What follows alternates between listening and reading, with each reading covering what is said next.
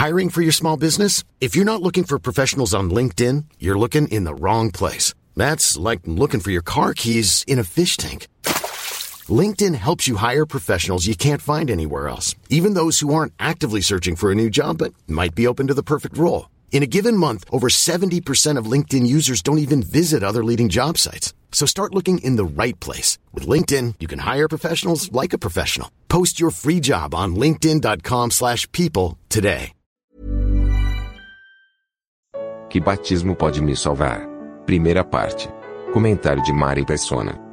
Um homem disse: Dou graças a Deus porque não batizei nenhum de vocês.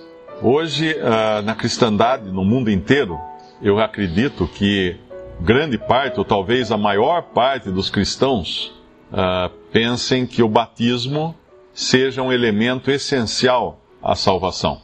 Aqueles que vêm de uma tradição católica sabem que existe toda uma doutrina em cima do batismo. E crianças que não são batizadas, elas poderiam se perder ou estariam num limbo ou alguma coisa assim. Uh, então o batismo é uma, é uma instituição de muitas religiões cristãs que é, seria assim um coadjuvante na salvação, um elemento necessário e vital para a salvação das pessoas. Muitas igrejas ditas cristãs pregam isso, o batismo como meio de salvação. E o que dizer de um homem que fala: Dou graças a Deus porque nunca batizei nenhum de vocês? Seria esse homem cristão? É, eu creio que sim, porque o nome dele é Paulo, o apóstolo. Na sua carta aos Coríntios, ele fala exatamente isso. Dou graças a Deus porque não batizei nenhum de vocês. Como alguém poderia dar graças a Deus por não ter feito algo que era essencial à salvação, como muitos dizem, que era batizar? Como poderia um cristão dar graças a Deus se dizer que não batizou e dar graças a Deus por isso? Ali o contexto, obviamente, é que ele estava falando de pessoas que estavam seguindo homens. E ele então dava graças a Deus de não ter batizado muitos porque senão eles também iriam querer segui-lo, alguma coisa assim. Mas estranho pensar dentro do, do, contexto da maioria das religiões cristãs, que acreditam que o batismo é um elemento essencial para a salvação, fica completamente estranho o apóstolo Paulo dizer que dá graças a Deus por não ter batizado. E não só ele. Nós vemos lá em João, capítulo, é, capítulo 4, versículo 2, dizer que Jesus mesmo não batizava. Quem batizava eram os seus discípulos. E aí a pergunta é a mesma: como poderia o Filho de Deus vir ao mundo para salvar pecadores e não batizar esses pecadores? Se batismo fosse um elemento essencial à salvação, fosse algo que realmente fizesse toda a diferença. Muitos se baseiam no versículo de Marcos 16, 16, que diz: Quem crê e for batizado será salvo. Então uso esse versículo isolado e fala, está vendo? Olha, tem que crer e ser batizado para ser salvo. Porém, o versículo continua. A segunda parte do versículo diz: Quem, porém, não crer, será condenado. Ué, e o batismo? Para onde foi? Quem crer e for batizado será salvo. Quem, porém, não crer, será condenado. Qualquer leitor atento uh, entenderia que o crer, sim, este é o elemento essencial para a salvação. Crer em quê? Crer em Cristo Jesus, crer no Salvador. Todo aquele que nele crê tem a salvação, tem o perdão dos seus pecados, tem a vida eterna. A fé essencial à salvação. E essa fé vem pelo ouvir, e ouvir, a capacidade de ouvir, é gerada pela própria palavra de Deus. É isso que a Bíblia ensina. E o batismo, então? Bem, o batismo realmente salva o batismo realmente é um elemento essencial à salvação. Mas que batismo? Que batismo? Não exatamente o batismo que as pessoas fazem, que é uma ordenança dada pelo Senhor Jesus para que as pessoas fossem batizadas.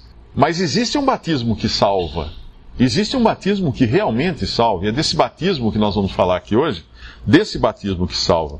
Queria abrir em 1 Pedro, capítulo 3. Antes, é importante lembrar um detalhe que todo leitor da Bíblia deveria saber.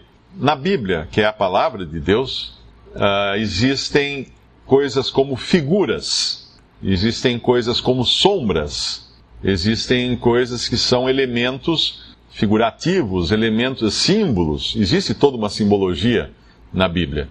E quem lê a Bíblia deve sempre buscar compreender essa simbologia, esses, essas figuras, esses símbolos, essas sombras. Uh, por exemplo, o Senhor Jesus disse: Eu sou a porta. Dificilmente alguém iria pensar que ele era uma porta de, de, de madeira com trinco, maçaneta, dobradiça, um batente. Não, ele estava falando no sentido figurado. Eu sou a porta. Quem entrar por mim é? Quem entrar sairá, encontrará pastagens e tal. Ele fala, eu sou a videira verdadeira, ninguém pensaria que ele fosse uma árvore. Uh, eu sou o bom pastor. Alguém poderia falar assim, mas a Bíblia fala que ele era carpinteiro. Como é que agora ele está falando que é pastor? Porque ele está falando no sentido figurado. E existem vários elementos também no Antigo Testamento que são figuras de coisas que iriam se concretizar no Novo Testamento. Figuras de coisas celestiais, que havia na terra, mas que simbolizavam coisas celestes. E a Bíblia ensina isso também, Romanos também fala das coisas uh, que antigamente haviam, eram figuras, eram sombras de coisas que iriam se realizar depois. A própria ceia do Senhor, que nós celebramos eh, como uma recordação de Cristo, ele falou, ele falou: Fazer isso em memória de mim, e também como um anúncio da sua morte. Todas as vezes que comerdes Uh, anunciais a morte do Senhor, toda vez que beberes esse cálice, anunciais a morte do Senhor. Então são dois elementos na, na ceia. Um é a recordação de Cristo e o outro é o anúncio da morte. Esses dois elementos andam juntos na, na ceia. E a própria ceia é formada também por duas coisas materiais que são simbólicas: um pão e um cálice de vinho, simbolizando o corpo e o sangue de Cristo. Então, quando nós lemos de batismo, é importante entender que o batismo de uma pessoa que entra nas águas e depois sai das águas e é batizado em nome do Pai, do Filho e do Espírito Santo, conforme a, conforme a fórmula que foi dada pelo Senhor aos seus discípulos, essa pessoa, esse ritual, vamos chamar assim, né, na verdade é um ritual simbólico. Ele não tem poder em si mesmo de causar qualquer transformação na pessoa. Não é uma mágica que a pessoa de repente entra na água e acontece alguma coisa com ela. Não, ele é um, ele é um símbolo, ele é uma figura, ele é um elemento simbólico. Então, entendendo isso, nós vamos ler agora do verdadeiro batismo que salva. No capítulo 3 de 1 Pedro, versículo 18, diz assim: Porque também Cristo padeceu uma vez pelos pecados, o justo pelos injustos, para levar-nos a Deus. Mortificado, na verdade, na carne, mas vivificado pelo Espírito, ou no Espírito. Essa passagem fala muito. Primeiro, ela mostra uma verdade que, infelizmente, muitos cristãos não creem. Por incrível que pareça, eu já, a maioria das pessoas que professam ser cristãs não creem que o sacrifício de Cristo foi substitutivo.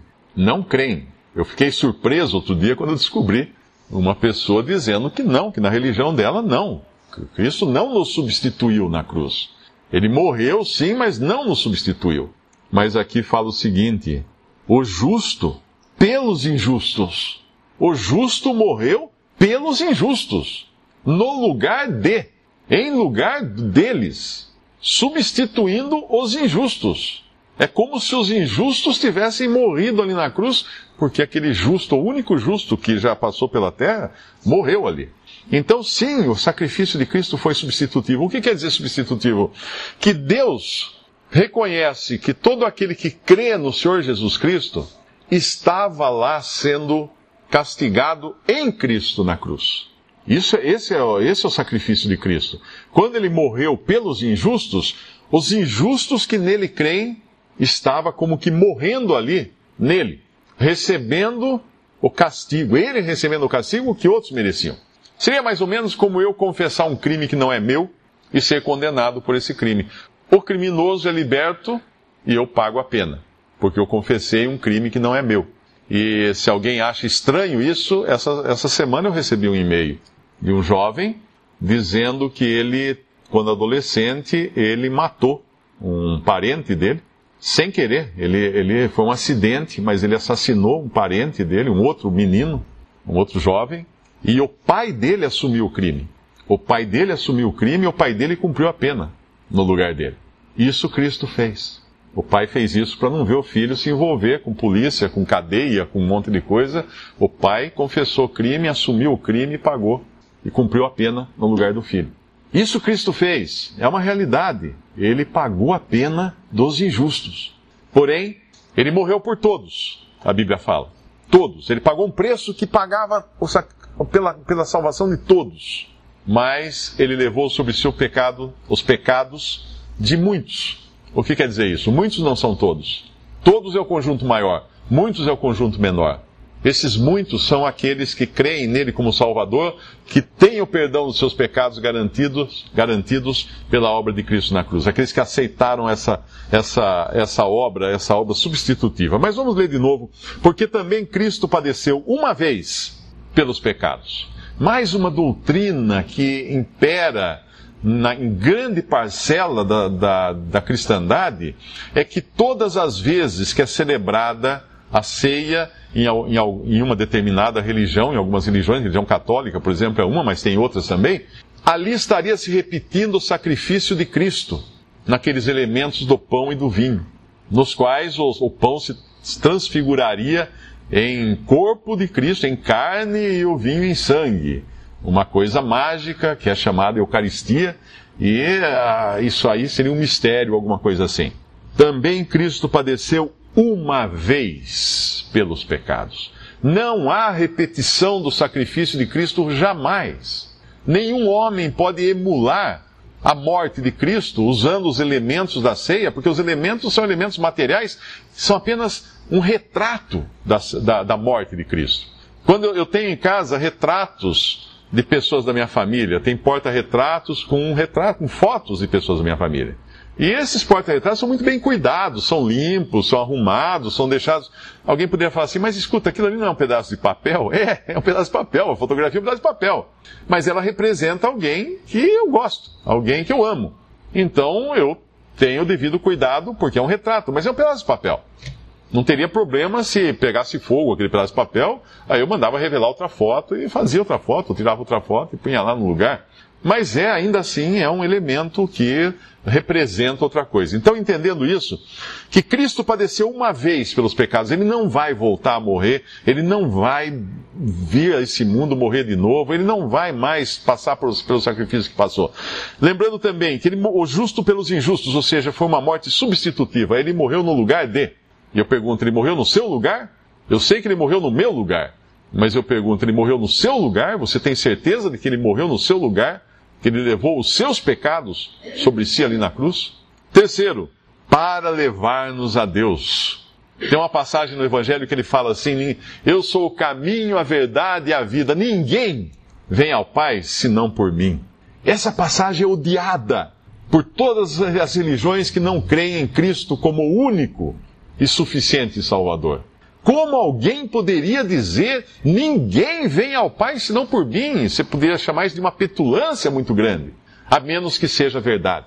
A menos que seja verdade. Aí não é petulância, é a verdade. Ninguém vem ao Pai senão por mim, ele falou. Então ninguém quer dizer ninguém mesmo. Ninguém mesmo. Visite respondi.com.br. Visite também 3minutos.net.